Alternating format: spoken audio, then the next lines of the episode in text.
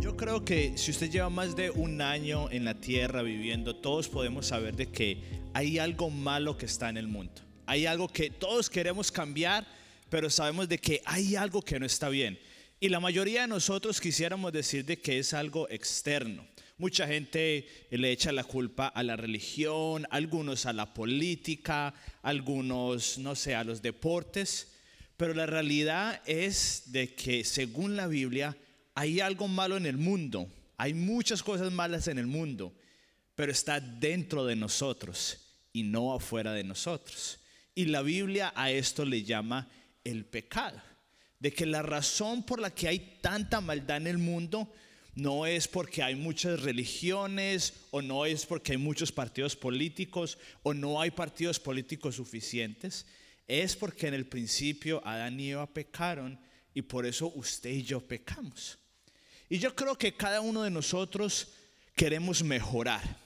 Sabemos de que estamos en una situación y siempre queremos seguir avanzando y queremos ir a donde fuimos creados. En algunas partes le dicen convertirse en la mejor versión de usted mismo, en el lenguaje de Jesús, que usted y yo podamos ser la persona a la que fuimos creados. Pero no es fácil.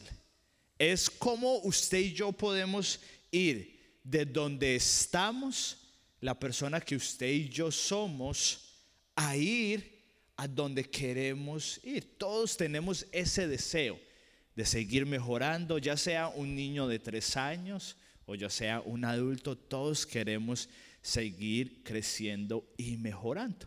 Y por los últimos tres domingos estuvimos hablando y aprendiendo sobre lo que significa ser un aprendiz de Jesús. Y dijimos que todo aprendiz de Jesús tiene tres metas.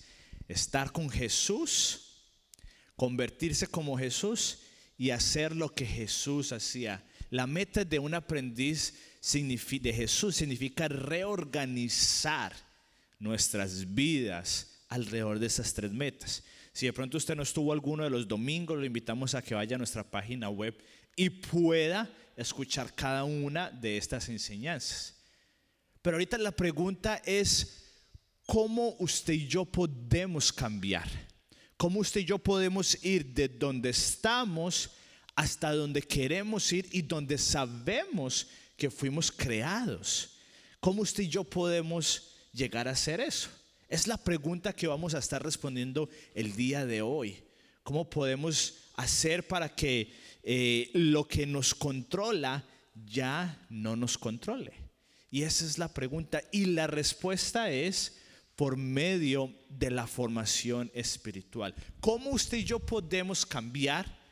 Independiente de que usted crea que está en una buena posición o una posición no muy buena, ¿cómo usted y yo podemos llegar a ser ese tipo de persona que queremos ser? Es por medio de la formación espiritual. Y, eh, y ahorita vamos a hablar un poquito más qué significa la formación espiritual, pero es básicamente lo que usted y yo hacemos desde que empezamos a conocer a Jesús hasta que nos vamos a morir ir desde donde yo estoy hasta donde no sé cómo, pero yo sé que vamos a llegar. Y yo creo que la mayoría de nosotros hemos intentado cambiar y queremos cambiar. Pero si somos honestos, muchos estamos estancados porque no sabemos cómo hacerlo. Queremos hacerlo, Probablemente usted ha intentado, estoy seguro que sí, yo he intentado, muchos hemos intentado ser un mejor esposo, ser un mejor estudiante, ser un mejor hijo, pero no sabemos cómo hacerlo y nos sentimos estancados. Si usted lleva de pronto un año, cinco años o diez años siguiendo a Jesús, de pronto lo ha sentido un poquito más, en donde al principio hubieron muchos cambios en su vida, pero después como que todo empezó a ser lo mismo. O de pronto usted recién está empezando a conocer a Jesús y usted tiene, está teniendo muchos cambios y está viendo cosas muy buenas, pero después de un par de semanas usted dice, ya no siento nada, veo que todo es lo mismo, como que ya no es tan emocionante. Y poco a poco nos empezamos a estancar en nuestro crecimiento, específicamente en nuestro crecimiento espiritual. Pero una vez más, no es porque usted y yo no queramos, porque yo estoy seguro que todos queremos cambiar. O no es porque no, no, que, no hemos intentado, porque de pronto hemos intentado muchas cosas. El problema es que no sabemos cómo hacerlo. Y ahí es donde entra esto, la formación espiritual. Y aparte de que los aprendices de Jesús tienen estas tres metas, los aprendices de Jesús son los que ordenan su vida alrededor de la transformación. ¿Y qué es lo que vamos a estar hablando hoy? Entonces, ¿qué es la transformación? Y un teólogo lo puso de una forma muy sencilla, Dallas Wheeler.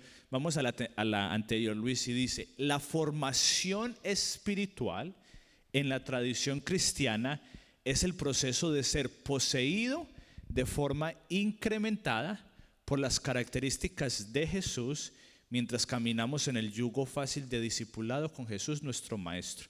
En otras palabras, el ser formado espiritual o el discipulado es convertirnos poco a poco como Jesús. Que las características de Jesús, de que era una persona amorosa, de que era una persona paciente, de que era una persona que estaba con los marginados, la meta es que usted y yo poco a poco podamos empezar a obtener las características de Él. Entonces ya hablamos de las tres primeras metas de un aprendiz y por las próximas semanas vamos a estar hablando entonces de la formación espiritual. Y no sé si se acuerdan de que hace dos semanas vimos esta imagen en donde hablábamos de la formación espiritual. Pongámosla ahí, Luis. Entonces, la formación espiritual sin intención, que eran las historias que creemos, que se vuelven en hábitos, que son empoderadas por las relaciones y ambiente en un largo periodo de tiempo. Y la formación espiritual intencional, lo que es en contra de eso, son las enseñanzas, los hábitos, la comunidad y el Espíritu Santo y la oración por un periodo de tiempo. Si de pronto no entiende un poquito, ya lo vamos a ver más, pero la enseñanza de hace 15 días le puede ayudar. Entonces, por las próximas semanas vamos a ir, estar, vamos a ir yendo por cada uno de estos. porque la enseñanza es tan importante? Porque las prácticas, el vivir en comunidad, el vivir por el Espíritu Santo y la oración. Así de que esto es lo que está en las próximas semanas, entonces una vez más no se lo pierda. Y hoy vamos a empezar con las dos primeras, que es las enseñanzas y las prácticas. Vamos a hablar de usted y yo cómo podemos cambiar y específicamente por medio de las enseñanzas y de las prácticas, a diferencia de las historias que usted y yo creemos y los hábitos. Entonces vamos a abrir la Biblia en Marcos capítulo 1. Eh, Marcos capítulo 1. Si usted es nuevo en la Biblia, está como por la mitad para la derecha. Es el segundo de los evangelios. Marcos 1, versículo 14 y 15. Y dice, Después de que encarcelaron a Juan, Jesús se fue a Galilea a anunciar las buenas de Dios. Y Jesús dijo, se ha cumplido el tiempo, el reino de Dios está cerca, arrepiéntase y crean las buenas nuevas. Este es el resumen de lo que vino a hacer Jesús en la tierra en solo una frase. Lo que Jesús vino a hacer en la tierra fue traer el reino de Dios aquí, es traer el cielo a la tierra. Y la respuesta que Jesús está esperando de cada uno de nosotros está aquí. ¿Qué dice? Arrepiéntase y crean las buenas nuevas. Entonces, ¿qué vino a hacer Jesús a la tierra? A traer el reino de los cielos acá. ¿Y qué es lo que Él espera que nosotros hagamos? Que nos arrepintamos y creamos en las buenas nuevas. Y crece el arrepentimiento. Casi siempre nosotros pensamos es como que, ah, hice algo malo y le pido perdón a la persona o le pido perdón, Dios, me arrepiento por haber eh, dicho mentiras y ya. Pero en el idioma original, en el griego, la palabra arrepentimiento es usted estar caminando en un estilo de vida, en una forma, y el arrepentimiento es voltear 180 grados y cambiar su forma de vivir. Entonces, poniéndolo en el contexto de la formación espiritual, de pronto el ejemplo que hemos puesto, usted cree la historia de que yo soy autosuficiente, de que yo no necesito a nadie, y ese es su estilo de vida. Yo no necesito de ninguna otra persona, yo no pido favores para no deberle a nadie, eh, yo todo lo puedo, y ese es su estilo de vida. Y después, por medio de las enseñanzas, Jesús, Jesús nos presenta todo lo contrario. Él dice, no, nos necesitamos los unos a los otros. Ese es el reino de Dios aquí en la tierra. Nos necesitamos apoyar los unos a los otros. Necesitamos orar los unos con los otros. Y eso es lo que hacen las buenas enseñanzas. Las buenas enseñanzas lo que hacen es presentarnos un estilo de vida, un buen estilo de vida, que es lo que también hacen las historias que creemos. Muchos de nosotros de pronto en la cultura hispana, sobre todo los hombres, que es una cultura un poco machista, fuimos creados con esa historia de que una buena vida es el hombre que no llora, el hombre que no necesita a nadie, que se vale por sí mismo. Y esa de pronto es la historia que usted y yo creemos y creemos que es la definición de una buena vida. Y estamos viviendo así. Pero cuando usted y yo empezamos a ser aprendices de Jesús, Jesús nos da la enseñanza de que una buena vida es todo lo contrario. Una buena vida es cuando usted tiene personas en las que usted puede confiar y cuando hay personas que también pueden confiar usted, en usted. Una buena vida es cuando hay relaciones sumamente cercanas en donde uno puede ser vulnerable y ayudarse los unos a los otros. Entonces estamos viviendo un estilo de vida y Jesús dice, es importante que nos arrepintamos, que cambiemos nuestro estilo de vida, una vuelta de 180 grados. En otras palabras, arrepentirse es reimaginarnos lo que conocemos como nuestro estilo de vida. Eso es lo que Jesús nos presenta. El mundo, eh, las propagandas, el marketing nos presentan un estilo de vida. Y Jesús nos presenta otro estilo de vida. Entonces Jesús nos dice, es necesario reimaginarnos que es una buena vida. Y esta reimaginación es el primer paso a la transformación. El usted reimaginarse lo que en realidad es la definición de una buena vida, es cuando usted empieza en ese camino de la buena vida. Porque Jesús, él mismo lo dijo, yo vine aquí a darles una vida y una vida en abundancia. Solo que la mayor definición de nosotros de una buena vida es una vida con posesiones, con muchos viajes y mucho dinero. Y la definición de una buena vida que Jesús nos presenta es una vida tranquila, simple, con paz en medio de la tormenta, llena de relaciones profundas y que al final de sus días usted dice, wow, valió la pena vivir. Y ese es el primer paso en la transformación de cada uno de nosotros, que nos reimaginemos, que repensemos en realidad cuál es la buena definición de la vida. O como dice en Romanos, que lo dice un poquito más específicamente. Así que solamente volteemos un par de páginas a la derecha y están los cuatro evangelios, después Hechos y después Romanos 12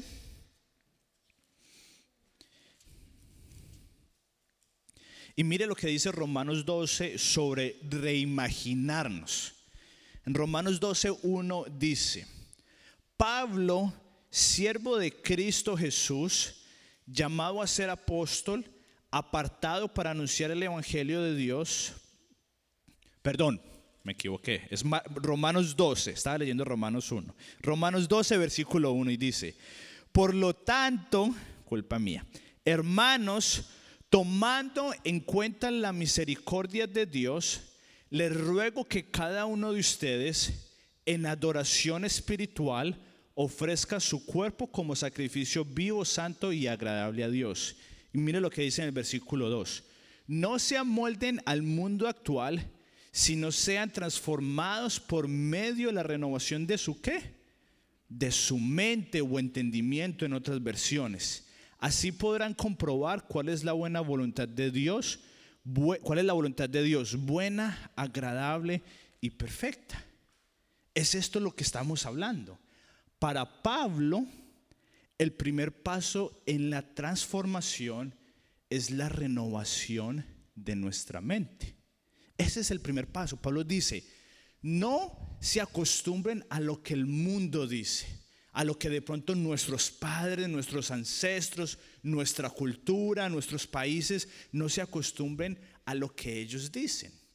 Al contrario, su mente empiece a renovar.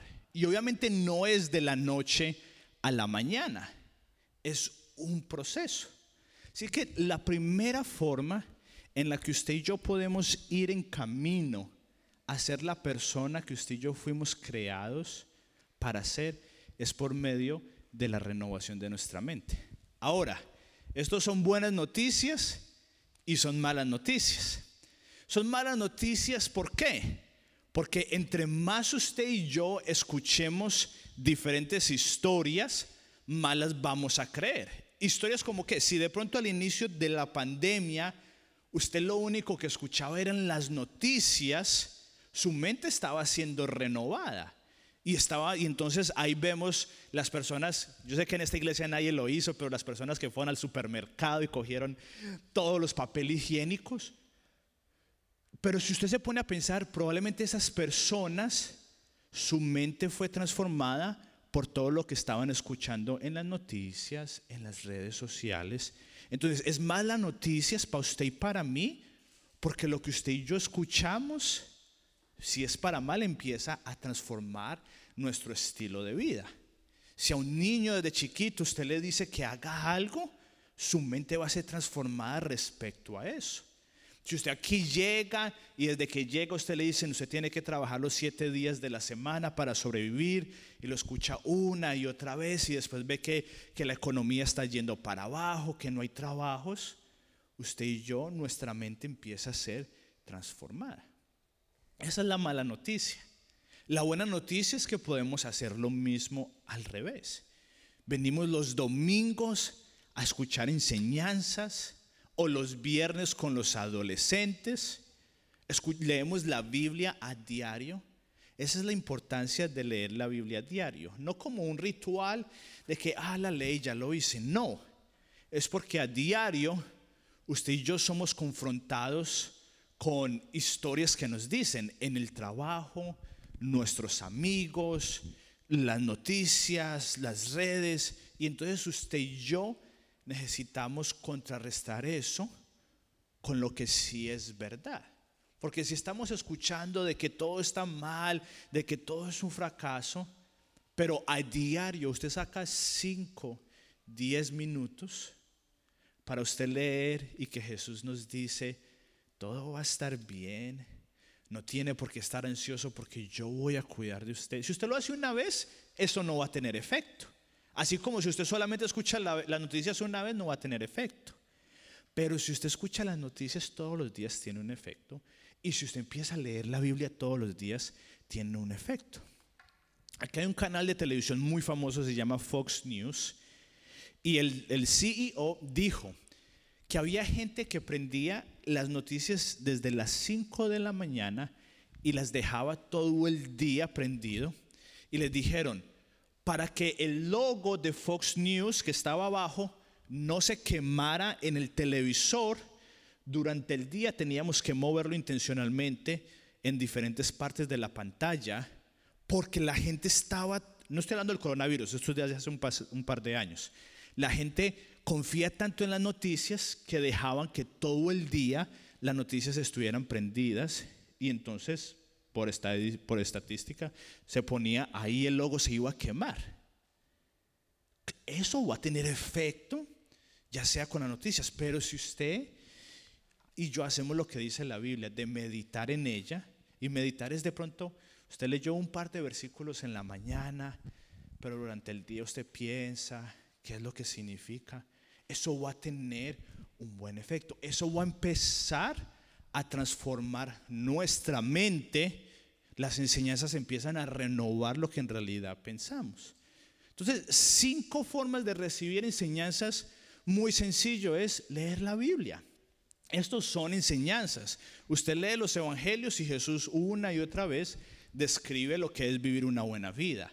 Mejor dar que recibir, no estar ansioso por el día de mañana, amar a sus enemigos, leer libros.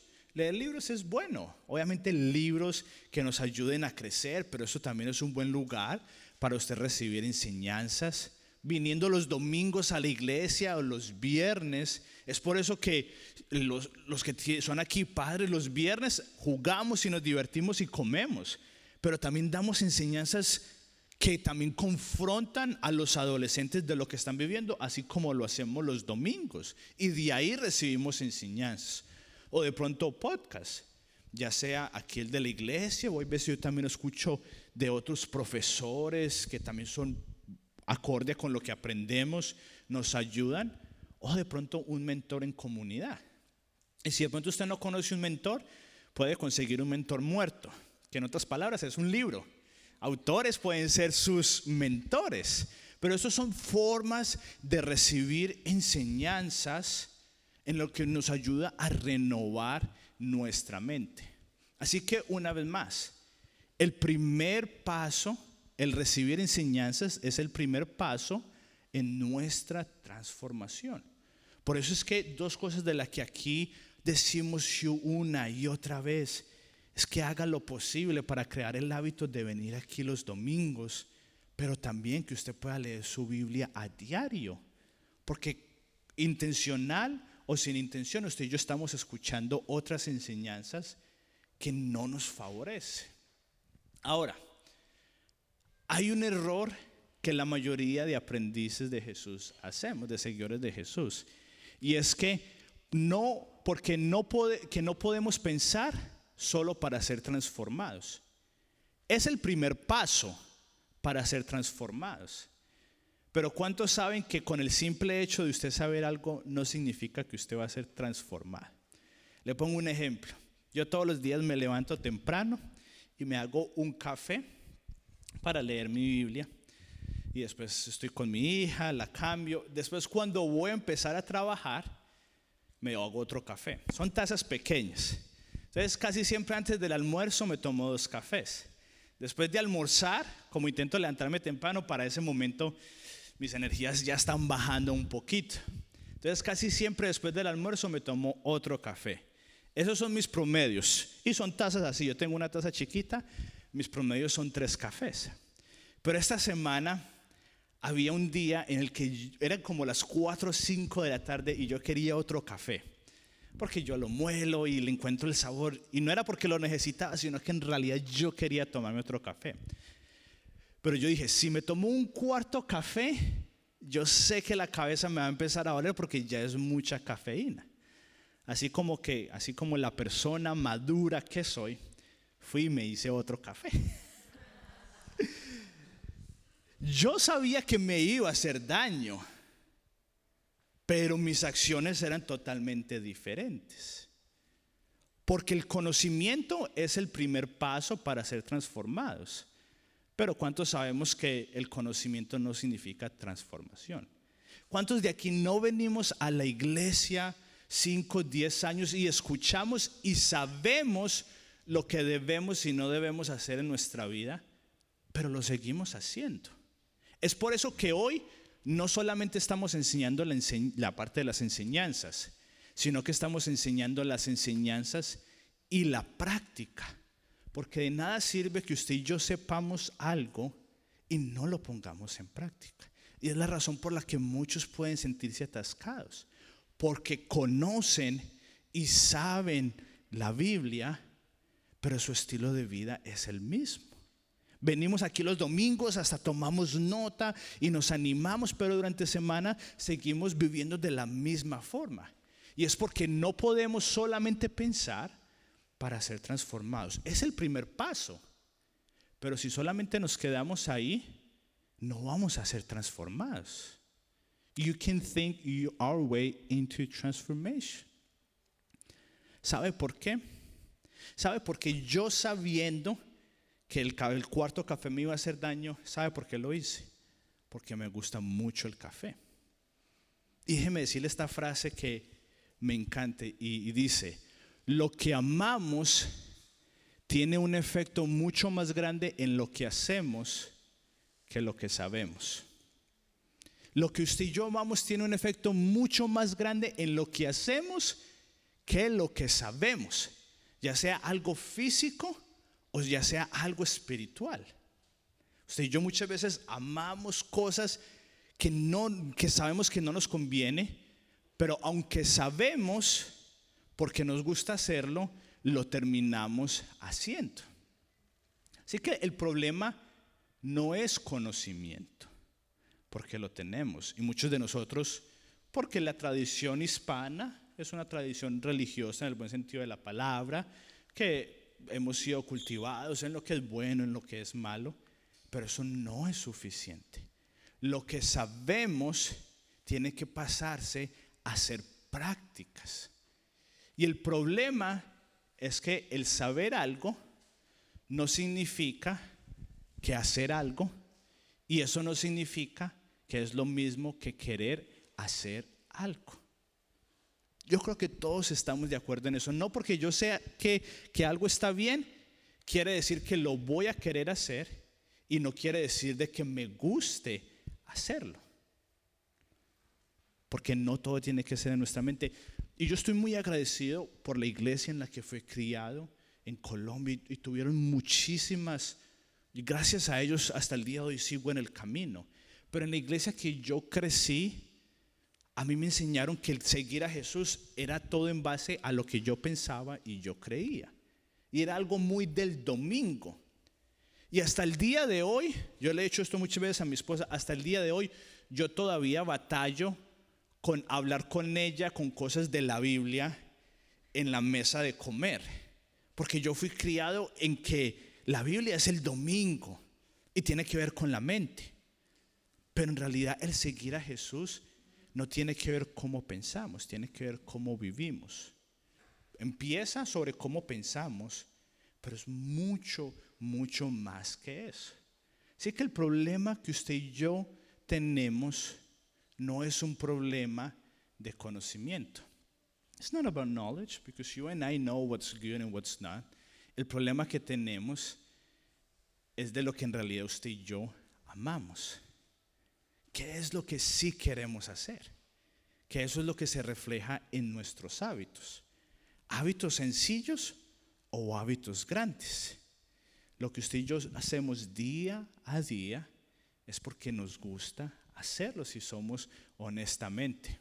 Así que, ¿cómo, si el problema no es conocimiento, porque usted viene aquí los domingos y empieza a leer la Biblia, ¿cómo hacemos para no quedarnos estancados? ¿Cómo cambiamos cuando amamos las cosas erróneas por las prácticas? Cuando usted y yo sabemos que nos gusta hacer algo que no debemos de hacer, ¿cómo podemos cambiarlo? Por medio de las prácticas. Y mire lo que dice Jesús en Mateo 7. Una vez más, es, es uno de los evangelios. En Mateo 7, mire lo que dice Jesús, que es un poquito fuerte. En Mateo 7, versículo 24. Entonces, en Mateo, desde el, capítulo 5 hasta el capítulo que vamos a leer ahorita, Jesús está diciendo lo que se le conoce como el Sermón del Monte, que es como la descripción de lo que es el reino de los cielos. Y mire lo que dice Jesús en Mateo 7, versículo 24. Él dice, por tanto, todo el que me oye estas palabras y las pone en práctica, es como un hombre prudente que construyó su casa sobre la roca. Cayeron las lluvias, crecieron los ríos y soplaron los vientos y azotaron aquella casa. Con todo, la casa no se derrumbó porque estaba cimentada sobre la roca. Pero todo el que oye estas palabras y no las pone en práctica es como un hombre insensato que construyó sobre, su casa sobre la arena. cayeron las lluvias, crecieron los ríos y soplaron los vientos y azotaban aquella casa y ésta se derrumbó y grande fue su ruina. Jesús acaba de dar el sermón más importante, la enseñanza más importante que él dio y él terminó diciendo esto. Es importante que usted escuche las enseñanzas, pero de nada sirve que usted las escuche y no las ponga en práctica. Porque es como esa persona que construye su casa sobre la arena y cuando no es si vienen problemas, porque todos sabemos de que nos han venido y van a seguir viviendo, es parte de la vida. Entonces no es si vienen problemas, no es cuando vengan problemas, porque usted escucha sus las enseñanzas pero no las pone en práctica, cuando vengan los problemas van a derrumbar su casa. Pero dice, pero el que construye su vida, el que escucha las enseñanzas y las pone en práctica es como aquella persona que construye su casa sobre una roca. Que cuando vienen las dificultades de la vida, aún así va a estar firme. ¿Y cuál es la diferencia entre una persona que viene aquí todos los domingos? Hay dos personas que vienen aquí todos los domingos y en una, a pesar de las dificultades, vemos que sigue avanzando y otra no. Los dos escuchan el mismo tipo de enseñanza. ¿Cuál es la diferencia? Que uno lo pone en práctica y otro no lo pone en práctica. Es por eso que hoy no podíamos enseñar solamente sobre las enseñanzas, porque Jesús dice, solamente las enseñanzas es el inicio de su transformación, pero usted todavía no es transformado. Es las enseñanzas junto con las prácticas. Y no solamente está aquí, Mire estos otros ejemplos, pongámoslo ahí Luis. Mire lo que dice en Lucas. Pero él les contestó, mi madre y mis hermanos son los que oyen la palabra de Dios y lo ponen en práctica. Mire lo que dice Juan. ¿Entienden esto? Dichosos serán si lo ponen en práctica. Y mire lo que dice Santiago. No se contenten solo con escuchar la palabra. No se contenten solo con eso. Pues así se engañan ustedes mismos. Llévenla a la práctica. El que escucha la palabra pero no la pone en práctica es como el que se mira su rostro en, un espejo y después de mirarse se va y se olvida enseguida de cómo es. Pero quien se fija atentamente en la ley perfecta que da libertad y persevera en ella, no olvidando lo que hace, sino haciéndolo, recibirá la bendición al practicarla. Más claro que eso no puede ser.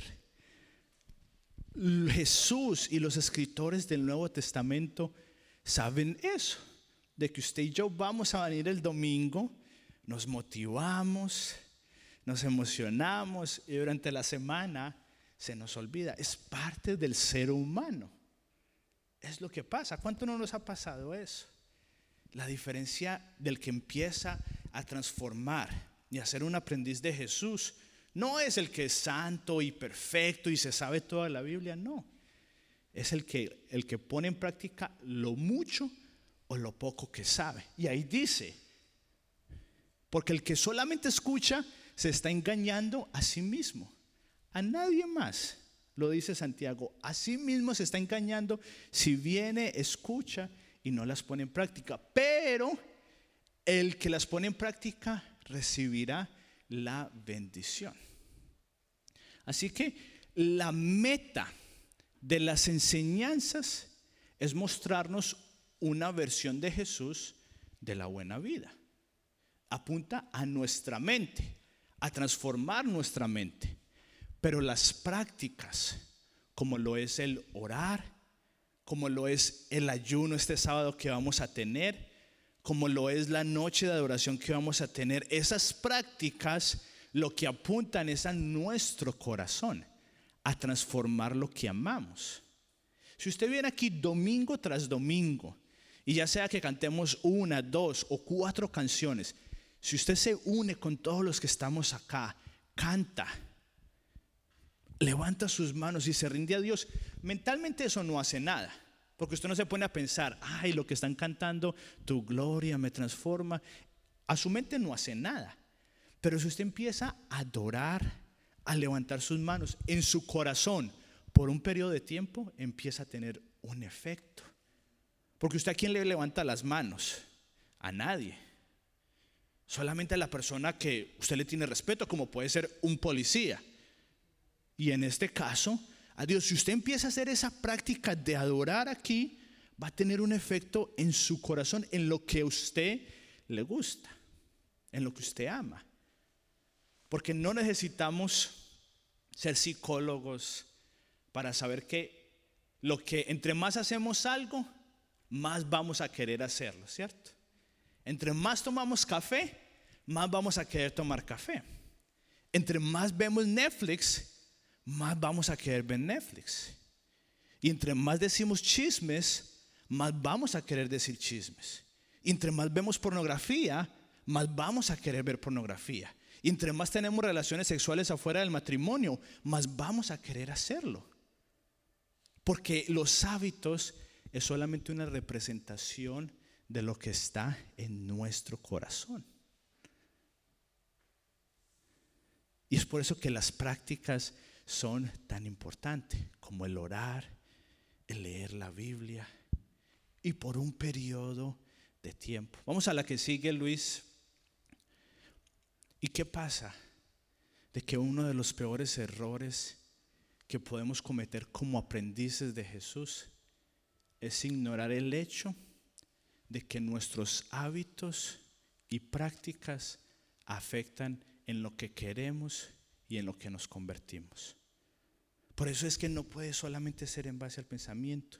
Si usted y yo somos inocentes y decir lo que yo hago no afecta en mi vida, fracasamos como aprendices. Porque hay algo, el leer la Biblia es algo supernatural. Leer la Biblia es leer la Biblia. Pero crea algo en nuestro corazón y en nuestro estilo de vida. Como lo es venir a la iglesia, como lo es ir a comer con un amigo. Todo eso afecta. Y el mejor ejemplo es ir de compras. Y ahorita que ya viene Navidad, de pronto usted va y se compra una camisa. Si dice, wow, esta camisa está muy buena, pero no tengo un pantalón que vaya con esa camisa. No, me tengo que comprar un pantalón. Y si usted dice, ah, pero es que yo fui y, y Alejo tiene ese reloj. Yo no, tengo que comprarme un reloj. Pero no, el reloj que tengo no combina con la, con, la, con la correa que tengo. Y si voy a comprar una correa, tengo que comprar unos zapatos que combinen con la correa. Y entre más compramos, vamos a querer comprar. Es más, en Japón hubo un hashtag que fue tendencia a inicios, a finales del, del año pasado, que se llamaba compra de venganza. Porque la gente fue a comprar en venganza por todo lo que no habían comprado durante el coronavirus porque estaba cerrado. Y no sé si a usted le pasó o no, que cuando empezaban a abrir los centros comerciales aquí en Nueva Jersey, mucha gente nos habíamos quedado sin trabajo y, y no teníamos dinero. Pero los centros comerciales estaban llenos. Porque aunque usted y yo sabemos que el comprar no nos hace felices, en teoría lo sabemos, en realidad usted y yo sabemos que nos gusta comprar y entre más compramos, más vamos a querer comprar. Y eso es uno de los peores errores que usted y yo podemos cometer como aprendices de Jesús. El decir lo que yo hago no afecta. Y termino con esto. Estaba debatiendo si lo compartía o no, porque era algo de mi familia muy reciente, de hace un par de días. Y yo tengo un podcast de productividad y ya lo empecé a hacer como hace un año y medio y le ha ido muy bien. Y yo empecé a debatir conmigo mismo, ¿será que le invierto más tiempo a este podcast para de pronto hacerlo en un negocio? Entonces lo que empecé a hacer fue algo muy sencillo. Empecé a escuchar otros podcasts sobre negocios. Un día escuchaba uno, otro día escuchaba dos podcasts y empecé así a invertir bastante tiempo en el podcast. Y esa semana, creo que fue como, si fue el jueves, mi esposa y yo, si el clima lo permite, nos gusta salir a caminar y hablar. Entonces el jueves fuimos a caminar y le dije yo a mi esposa, tomé una decisión. Y esto no habla de mi madurez, al contrario, habla de todo lo que tengo que crecer. Dije, ya tomé una decisión en dejar escuchar podcasts que tengan que ver con negocios. de cómo crecer el podcast, de cómo generar más dinero. Y me dijo, ¿por qué? Y yo le dije, porque para todo el mundo estamos muy involucrados en la iglesia. Venimos los viernes, venimos los domingos. Y yo le dije, e incluso nosotros mismos nos podemos engañar de que en realidad estamos súper enfocados en la iglesia. Pero durante la semana, en realidad mi atención estaba en otro lugar. Mi atención estaba en cómo hacer crecer este podcast, que no está mal, pero no es en el tipo de persona que yo quería convertirme. Y también yo estaba enfocado en, en ver cómo, porque si hacía crecer este podcast, entonces quiere decir que ya no tengo que salir tanto de mi casa para poder pasar más tiempo con mi familia. Pero después le decía yo a mi esposa, me di cuenta que durante los fines de semana estamos como que muy involucrados en la iglesia, en la comunidad, pero durante la semana no. No llamábamos, no le escribíamos a nadie, no hacíamos nada. Yo le decía a ella, porque el simple hecho de este hábito de escuchar un podcast era lo que empezó a consumir mi atención y mis pensamientos. Entonces ella me dijo, bueno, entonces, ¿qué vamos a hacer? Yo le dije, pues no sé. Entonces pasé toda la noche y al otro día en la mañana pensando qué íbamos a hacer. Y yo dije, pues es, la enseñanza que vamos a dar. Y el cambio podría haber sido radical, pero no. Lo que hicimos fue súper sencillo. Reorganizar nuestros hábitos en lo que invertimos tiempo. Elimina, eh, bueno, yo personalmente eliminé todas las aplicaciones en mi celular que tenían que ver con hacer crecer el podcast, eliminé todos los podcasts que tenía que escuchar sobre eso, y empezamos a establecer, bueno, apenas vamos a empezar esta semana, pero pusimos prácticas para hacer como familia, como lo era en, invitar a personas a nuestra casa, a abrir tanto a los que vienen a la iglesia como gente lejos de Jesús. Empezamos a o tenemos la meta de colocar una práctica de orar todos los martes como familia. Porque algo tan sencillo como escuchar un podcast empieza a formar lo que yo quería. Y sabe todo por dónde empezó, porque estaba leyendo un libro sobre la familia. Y en este libro hablaba de tres tipos de familia. Y hablaba de la familia que es que tiene la meta de la familia y la misión, en donde son más que todo años anteriores en donde la gente que estaba muy involucrada en la iglesia se olvidaba de su familia y era toda la iglesia, la iglesia, y tenemos gente como, como Billy Graham que hizo mucho por el mundo, pero no reconocía ni a su propia hija. Y el otro ejemplo que él ponía es cuando es la familia como la misión. Y es cuando nuestra misión en la tierra es la familia. Toda la familia que necesita la familia. Y por eso es que tenemos gente donde los hijos son muy egocentristas porque su cultura es todo sobre mí, entonces, ¿qué es lo que necesitan de mí? Y eso fue lo que yo empecé a darme cuenta que era donde yo como cabeza de hogar estaba llevando a mi familia. Donde todo lo que yo quería hacer era cómo poder hacer para tener más tiempo para pasarlo con mi familia. Y afortunadamente mi hija era todavía pequeña o es pequeña. Pero si hubiéramos seguido así, probablemente hubiéramos podido llegar al punto en donde mi hijo hubiera crecido, donde todo se trata sobre mí. Y a diferencia del modelo bíblico que es la familia en misión, en donde toda la familia está junta en la misión de hacer más aprendices, de invitar a personas en su casa, pero también a venir a servir juntos como iglesia. Y ahí fue donde empezó todo, con un libro, una enseñanza, pero si lo hubiéramos dejado ahí, hubiéramos sido, como decía Santiago, engañarnos a nosotros mismos tuvimos que pasarlo a las prácticas de venir el sábado al ayuno, de invitar a personas a nuestra casa y abrirlo, de empezar otra vez a retomar nuestro tiempo diario. Entonces quiero dejarlo con una invitación súper práctica para esta semana. Y es una auditoría de hábitos. Al final del día, solamente escriba, hágalo esto por una semana no más. Al final del día, escriba lo que usted ha hecho durante todo el día. Fui a trabajar, vi esta película, cociné, pasé tiempo con esta persona. Y al final de la semana, ore, piense y reflexione si lo que usted está haciendo tiene alguna relación con lo que a usted le gusta hacer. Y después solamente escoja un hábito que usted sabe que no está bien. Escoja solamente uno y cámbielo por una de las prácticas de Jesús que le gusta.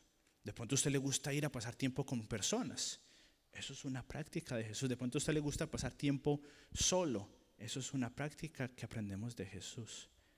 Porque lo que hacemos día a día es lo que nos va a llevar a convertirnos en el tipo de persona que usted y yo somos.